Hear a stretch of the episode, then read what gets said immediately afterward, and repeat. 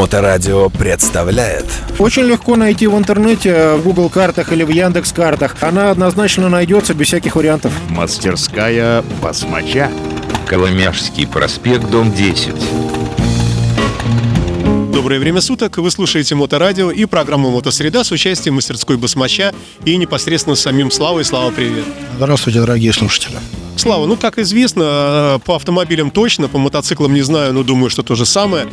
Как только, будь то мотоцикл или автомобиль, мы его покупаем в салоне и выезжаем куда-либо там на дорогу, машина или мотоцикл сразу становится поддержанным и бэушным. Но это одна ситуация. Хотелось бы поговорить о несколько другой ситуации, когда мы покупаем мотоцикл не в салоне, а у э, какого-то человека, который уже попользовался им, и этот продавец нам говорит, но имейте в виду, что вот мотоцикл ремонтировался вот здесь, вот здесь и вот здесь.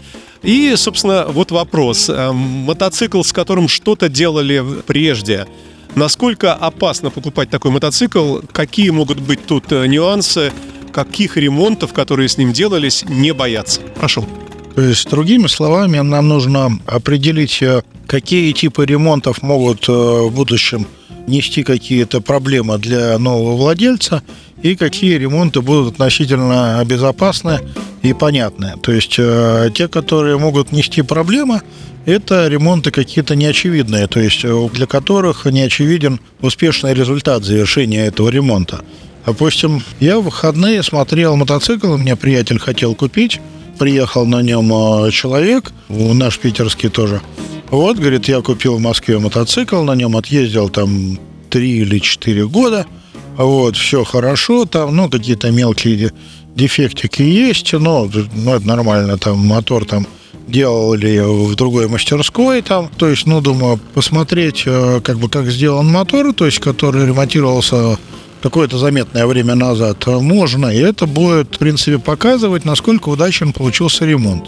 То есть, допустим, мы посмотрели там, открыли воздушный фильтр, фильтр пыльный, но в нем масла нету, то есть он не сапунит мотор, это хорошо. То есть это какие-то не очень сложные действия, это не разборка двигателя, чтобы определить там новый поршень, не, не новый, там мы не разбираем. Можно так как-то понять предварительно, да? Да, да, да, да, да. То есть как бы минимальными заглублениями Значит, э, можно посмотреть, э, как бы там э, камерой, что там в цилиндрах творится, да, там посмотреть состояние свечек, померить компрессию там, ну, как бы вот какие-то такие вещи, послушать стетоскопом его. Вот. И, в принципе, как бы это даст общую картину. Значит, если мотор ездит, он там проехал там тысяч пять или десять уже, вот, и как бы есть статистика как бы его использования, посмотреть, э, как эта статистика происходит, это, в принципе, дает картину понятную для как бы осознания. Иными словами, если делали что-то с двигателем, э, и человек об этом честно сказал, и вы посмотрели, проверили в мастерской, и никаких вот каких-то там ужасных вещей не обнаружили, то ничего совершенно страшного нет, можно спокойно на нем ездить. Ну, абсолютно точно, да. То есть, когда то, что сделано, было сделано довольно давно, и результат все еще хороший, это говорит о том, что есть перспектива для того, чтобы хороший результат был и продолжительный. Продолжаться, да. Да, соответственно. Вот. Э, далее, значит, э, я нечаянно увидел, как бы обратил внимание на то, что вин-номер на раме закрашен, то есть явно была наклейка, которая защищала при покраске рамы его, э, то есть, получается, вокруг вернумера прямоугольная рамочка, ну, то есть буртик, да, там, а его быть не должно.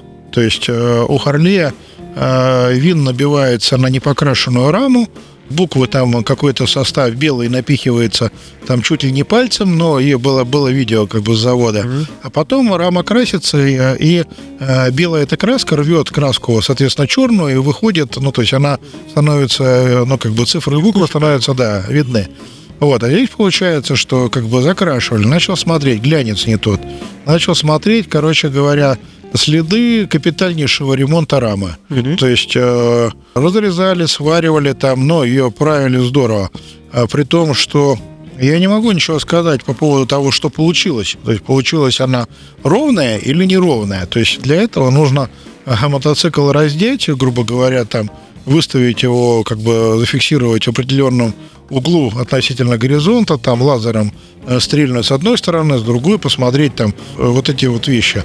И получается, что проверяем лазером, соответственно, продольность, поперечность там, нужных моментов, э, как бы, ну и тогда у нас понимание возникает окончательно. А вот под вопрос, а зачем все снимать? Ну, понятно, там, ну, кофры отсоединить, но так в целом-то неужели не увидеть, если что-то кривое? Короче говоря, ось рулевой колонки – это вопрос. А то есть ось рулевой колонки спрятана за кучей вещей, и в ней живет еще передняя подвеска. То есть, видно, демонтировать, чтобы до, дойти до стакана рулевой колонки. Дальше нам нужно определить э, продольную ось и перпендикулярность оси рулевой колонки оси маятника. Для этого надо ось маятника вынуть, вынуть заднее колесо и вынуть мотор. То есть нам получается, э, чтобы мы могли посмотреть, э, насколько хребтина рамы идет вдоль продольной линии мотоцикла, но его, по сути, надо раздевать. А с другой стороны, хорошо, а ну пускай ее делали, пускай даже где-то что-то чуть-чуть там не, не дотянули, но в целом, если все едет ровно, это же не трагедия или трагедия? Ну, как бы в целом э, это риски. И эти риски очень многие люди не хотят на себя принимать. И это вполне понятно. То есть, как человек увидел, что, значит, был серьезный ремонт рамы, потенциальный покупатель сказал, ну, наверное, на этом мы и закончим сегодня. То есть э, я там свою работу выполнил, показал то, что нужно, и, соответственно, вопросы все как бы закрылись. Можно ли говорить, что ремонт рамы э, это самое дорогостоящее, ну, после как бы, сложного ремонта двигателя? То есть вот есть как бы два типа ремонтов. Ремонт мотора, ну, или трансмиссии глубокий, и выправление рамы. Все остальное, оно уже попроще. Можно так говорить? Ну, можно, да. А для рамы нужен специнструмент, то есть ее надо проверять, а проверять, насколько она выправилась и насколько она кривая, это все как бы довольно э, и трудоемко, и спецоборудования требуется очень много. И по-хорошему нужен стапель, где ты можешь в нескольких плоскостях ее там тянуть, толкать, э, скручивать там и прочее. И должен быть обязательно грамотный оператор этого стапеля, потому что стапель сам по себе не чинит рамы чинит тот, кто на нем работает. Вот. В общем, такая вот история. Э, я бы, наверное, опасался мотоциклов э, с кривыми или сделанными рамами. А такой вопрос. Предположим, рама ровная, но мотоцикл старый при этом, мотор старый, а вот трансмиссия целиком вся новая. Или наоборот, например, новый мотор стоит, трансмиссия стоит старая, на старой раме и так далее. То есть вот эти вот комбинации, что-то такое уже древненькое, походившее, и на него навешен какой-то вообще новый блок. Это скорее плюс или, может быть, как раз э, совсем нет? Ну, это скорее плюс, это значит, что, видимо, что-то решили не ремонтировать и заменили на новое. То есть и получили там агрегат, у которого э, началась новая жизнь. Почему бы и нет? Это хорошая идея. Это особенно популярно для э, моторов, да, там на старые мотоциклы, когда уже не хочется ковыряться совсем старым измученным мотором. А, там есть варианты заменных моторов от нормальных компаний разных. Вот, и как бы его одеваешь, новый двигатель, и в принципе э, все началось с нуля. Можно ли говорить в свете вот последней твоей фразы, этого тезиса, э, что даже если мотоцикл старый по э, году выпуска, но у него, предположим, новый мотор, там, новая трансмиссия, при этом рама не билась никогда, что такая штуковина будет ездить и ездить еще годами? Она будет ездить не годами, она будет ездить десятилетиями. То есть, э, как бы это классная комбинация. И эти старые мотоциклы, ну, то есть, э, если там технически моторы, трансмиссия исправная, э, все с ними хорошо, они ездят очень-очень долго. А вот эти дела э, с э, блоком управления двигателя, это мы уже ближе как бы к тебе переходим. То есть, если ставится в старую раму новый двигатель и новый блок управления, наверное, тоже ведь, да, как-то туда имплантируется? Слушай, это дело мутное, а, потому, потому что обычно в старые мотоциклы ставят моторы с карбюраторным управлением, ну, то есть карбюратором. То есть там зажигание, карбюратор и все. И дальше типа оно поехало, и ладно. То есть заработало более или менее, и как бы замечательно. Но э, вопрос в том, что перфекционизма но на карбюраторе достичь невозможно. Я уже об этом говорил неоднократно. А я рассказывал, как я там систему управления в мотоцикл 98 -го года поставил 2012 -го. Да, да, система управления двигателем, ну, которая собой является и система электронного впрыска топлива, и система управления зажиганием, и черти что, и сбоку бантик. И все вот это вот, оно как бы работало на этом старом моторе, причем весьма замечательно работало. Мастерская басмача. А скажи, пожалуйста, если мы в старый мотоцикл ставим новый двигатель, новый блок управления, который управляет этим двигателем, но это же все одно в одном, а там же, наверное, и управление и фарами, и какими-то там стоп-сигналами, и прочее, прочее, прочее. А, и а, в этот блок управления от нового мотоцикла его можно сопрячь э, с старым оборудованием, старой рамы? Не совсем так, Саша. Дело в том, что э, все периферийное оборудование, там фары, поворотники, стоп-сигнал, там управление стартером и прочим, это обычно другим модулем управляется. Мгм. То есть блок управления двигателем, он э, отслеживает э, параметры работы мотора, там, условно, скорость мотоцикла и прочее всякое. Там э, свет, там, э, как бы, ну и прочие штуки, как бы, это управляется отдельным блоком, и как бы они между собой не шибко связаны.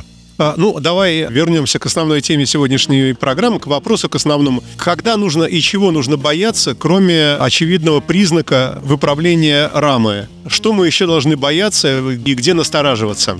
Ну, допустим, бывают проблемы со спицевыми колесами, да, то есть которые как бы имеют некоторые спицы, которые порвались и лопнули, либо кривые, либо еще что-то. То есть это такая затейливая штука, которая, в общем-то, по-хорошему бы, если со спицевыми колесами есть э, какие-то неприятности, лучше менять на литье, потому что литые более надежные, более простые, то есть неприхотливые, и как бы и там бескамерные колеса. А сколько стоит э, купить колеса? Какова цена вопроса?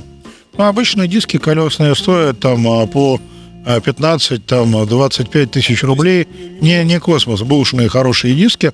Они не, не безумных денег стоят. И в этом случае вот сегодня мы меняли заднее колесо, покрышку пригнал клиент поменять на спорстере, а там 6 спиц лопнувшие из 40. Ну, А чем это чревато? Ну и наплевать, ну лопнули и что? ну, так а будет обод болтаться, ее полопаются следующие спицы, и будет э, обод с покрышкой э, жить сам по себе относительно оси колеса. То есть, ну, получается, будет болтанка. Динамическое изменение, то есть будет болтаться. Хорошо, итак, значит, э, гнутая рама, и мы это увидели, мы насторожились. Но, предположим, не увидели, она не гнутая. Значит, увидели колеса на спицах, и если там спицы какие-то порванные, то тоже тут лучше это- дело сразу как-то держать на контроле. А что еще? Ну, течь масла, как бы шумы с силового агрегата. То есть это, в принципе, здорово, э, как бы, но слышно, обычно это заметно. Дальше следы, как бы, э, окисления, то есть если мотоцикл весь ржавый, крепеж ржавый, там э, окислившиеся болты оцинкованные все, возможно, это утопленник. То есть утопленник это очень дорого. То есть это как бы очень много денег э, в ремонт силового агрегата придется потратить. Вот э, внизу мотоцикл ремонтируется сейчас, и твои механики показывали полностью съеденный, э, как я понимаю, успокоитель э, цепи, да, там маленькой. Вот эти штуки, э, ведь может быть так, что уже вот-вот должно сломаться, но тебе просто не повезло, ты покупаешь в последние дни, пока это тихо работало. Ну, как бы старую технику надо понимать, что ты покупаешь э, с неочевидным сроком службы, да, то есть э, время до ближайшего отказа, оно непонятно. То есть, э, действительно, да, натяжители, но как бы вот конкретно в этом мотоцикле ему делали апгрейд, насколько я понимаю, ГРМ, то есть там поставили распредвалы, поставили маслоплиту, маслонасос, другие, и неправильно собрали, или детали были неудачные. Там, короче, ужасные ужасы случились из-за того, что как бы нормально цепь не крутилась и перекашивалась. Сожрала эти натяжители, успокоители, в общем, все пошло прахом в этом мотоцикле. Вот э, рассказы, я помню еще из, из бурной юности, когда очень старый выезженный двигатель автомобиля подавался при продаже как э, ровно хорошо работающий при помощи разных э, волшебных присадок. Нальют всякого разного туда, и он вроде тихо работает, но очень ненадолго. Но на момент продажи, вот на вот это, на момент сделки э, можно завести, и он будет вроде приличным. Сейчас такие штуки не практикуются уже, наверное. Но я не слышал, чтобы так делали. Наверное, так не практикуется. Еще очень много людей, скажем, озабочены тем, как они будут выглядеть в будущем. То есть, если они будут продавать заведомое фуфло, то есть какие-то проблемные вещи, то как бы, ну, не каждый хочет чувствовать себя жуликом и говнюком. А какова вообще в этом смысле тенденция в мотосреде? Вот что ты наблюдаешь так? Обычно люди все, все чаще и чаще более честные, чем, чем менее честные. Слушай, здесь сложно сказать, потому что разная категория, разный уровень достатка определяет а, разный подход к текущей ситуации. Э, скажем, тот, у кого денежек, скажем, там не шибко, тот, э, ну, понятное дело, заинтересован э, избавиться и, скажем так, отряхнуть прах с ног. Тот, у кого с денежками получше, тот э, беспокоится о том, чтобы выглядеть приличным человеком. То есть, э, хотя я допускаю, что и первая категория граждан, она тоже может участвовать э, в этой, как бы, всей истории. А если человек честно говорит, что вот, вот я продаю мотоцикл, вот он у меня стоит дешево, потому что в нем вот это и вот это вот это делалось, и э, если человек не обманул, и действительно он говорит, я проверял все, можете не разбирать мотоцикл, можете, а можете разобрать, если хотите, и проверить лазером, но вы увидите, что здесь все получилось ровно. И если мы такому человеку верим, то, скорее всего, у нас проблем не будет. Ну, как бы доверие штука такая, то есть она индивидуально должна применяться в каждом конкретном случае. Э, Можно, конечно, попытаться связаться с теми, кто выполнял работы и поинтересоваться, насколько грамотно они получились. Вот, ну, как бы тут э, у каждого свое решение. То есть как каждый должен принимать решение сам на тему того, кому верить и как бы ну, какие риски э, можно принять на себя, а какие лучше оставить в стороне. Ну, хорошо. А, а если покупатель сел, прокатился вот у тебя тут во дворе или там подальше где-то чуть-чуть, и вроде бы все хорошо, это может быть подтверждением, ну, что, скорее всего, так и есть. Конечно, это может быть подтверждением того, что все хорошо. Но мы должны помнить о том, что еще существуют ситуации, когда, допустим, мотоцикл едет условно прямо, но неровно ест резину. Это не увидишь, это не почувствуешь, а, допустим, резина изнашивается неровно почему- почему-то. Вот это, ну, неприятный момент, который тоже проявляется не мгновенно. Ну, если взять какой-нибудь пример, ну, очень такой фантастический, выдуманный, конечно, мы берем какой-нибудь там, там электроглайд, какого-нибудь там, которому 10 лет, и, и продавец говорит, что да, вот билось, но выровнялось, и вот мотор еще делался тоже, вот я его сделал. А какова может быть скидка на такой мотоцикл в сравнении с таким же, у которого было все хорошо, ему тоже 10 лет, но с ним ничего не делалось, и все в порядке. Можно говорить, что, скажем, мотоцикл с проблемами стоит там в два раза дешевле, в три, Ну, наверное, не в разы. Наверное, это в каком-то процентном соотношении, там, процентов 20-30. То есть э, просто сейчас, допустим, такой мотоцикл, если брать э, де- 10 лет от роду, это типа 14 года, да, мотик, он стоит порядка полутора миллионов. То есть э, два раза это типа за 750 тысяч, за 700. сам куплю, да? Да, т- таких цен нету, то есть так не продают. То есть есть что-нибудь там подешевле, там тысяч на 200, на 300, чтобы побыстрее продать, там почему-то. А Вот. э, Это, это, это вполне, скажем так, э, ситуация предсказуемая получится. Давай предварительный итог. А Если мотоцикл с проблемами и продавец при этом об этом честно говорит, то в принципе это вопрос обсуждения цены. Ну, безусловно, как бы если э, есть же категория граждан, которые хотят э, изо всех сил приличный мотоцикл, но денег имеют на неприличный. Ну, допустим, если, ну, скажем так, они видят, что стоимость им подходит, и они при общем осмотре и проверке они находят никаких ужасных вещей, то почему бы и нет? Они имеют возможность купить мотоцикл своей мечты подешевле и на нем кататься. Давай в завершении расскажи, делаешь ли ты подобную услугу, сколько з- занимает времени и денег, э, как какой-то усредненный такой Харли Дэвидсон проверить на предмет э, вот каких-то багов, поверхностно хотя бы. Ну, поверхностно от 5000 рублей, да, то есть мы смотрим, э, как бы, ну, смотрим, э, как должны выглядеть швы типовые, да, там, э, места на раме, которые те, там важные, и прочая всякая история с мотором, с э, подвеской. Э, ну, от 5000 рублей зависит от э, глубины, как бы, заглубления. А ты уже знаешь прямо какие-то места конкретные, и можешь прямо сразу подойти, задрать там какой-нибудь кожушок, увидеть раму в этом месте и понять, что с ней были проблемы сразу же. Ну, есть типовые, да, места, которые повреждаются, и их э, чинят тем или иным способом. И следы ремонта, как правило, видны. И сколько времени такой займет? Ну, полчаса где-то времени обычно. Давай что-нибудь пожелаем, что-нибудь доброе людям, у которых мало денег, и им предлагают мотоцикл, с которым что-то делалось. Чтоб на их улице перевернулся броневик с деньгами. Ну, пожелаем всем нам удачи в покупках. Присоединяюсь, Александр, конечно. Мы пожелаем с удовольствием такого. Спасибо большое, Слава, и до новых встреч. Да, всего хорошего. Услышимся снова.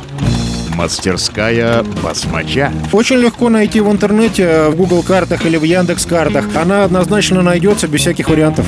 Коломяжский проспект, дом 10.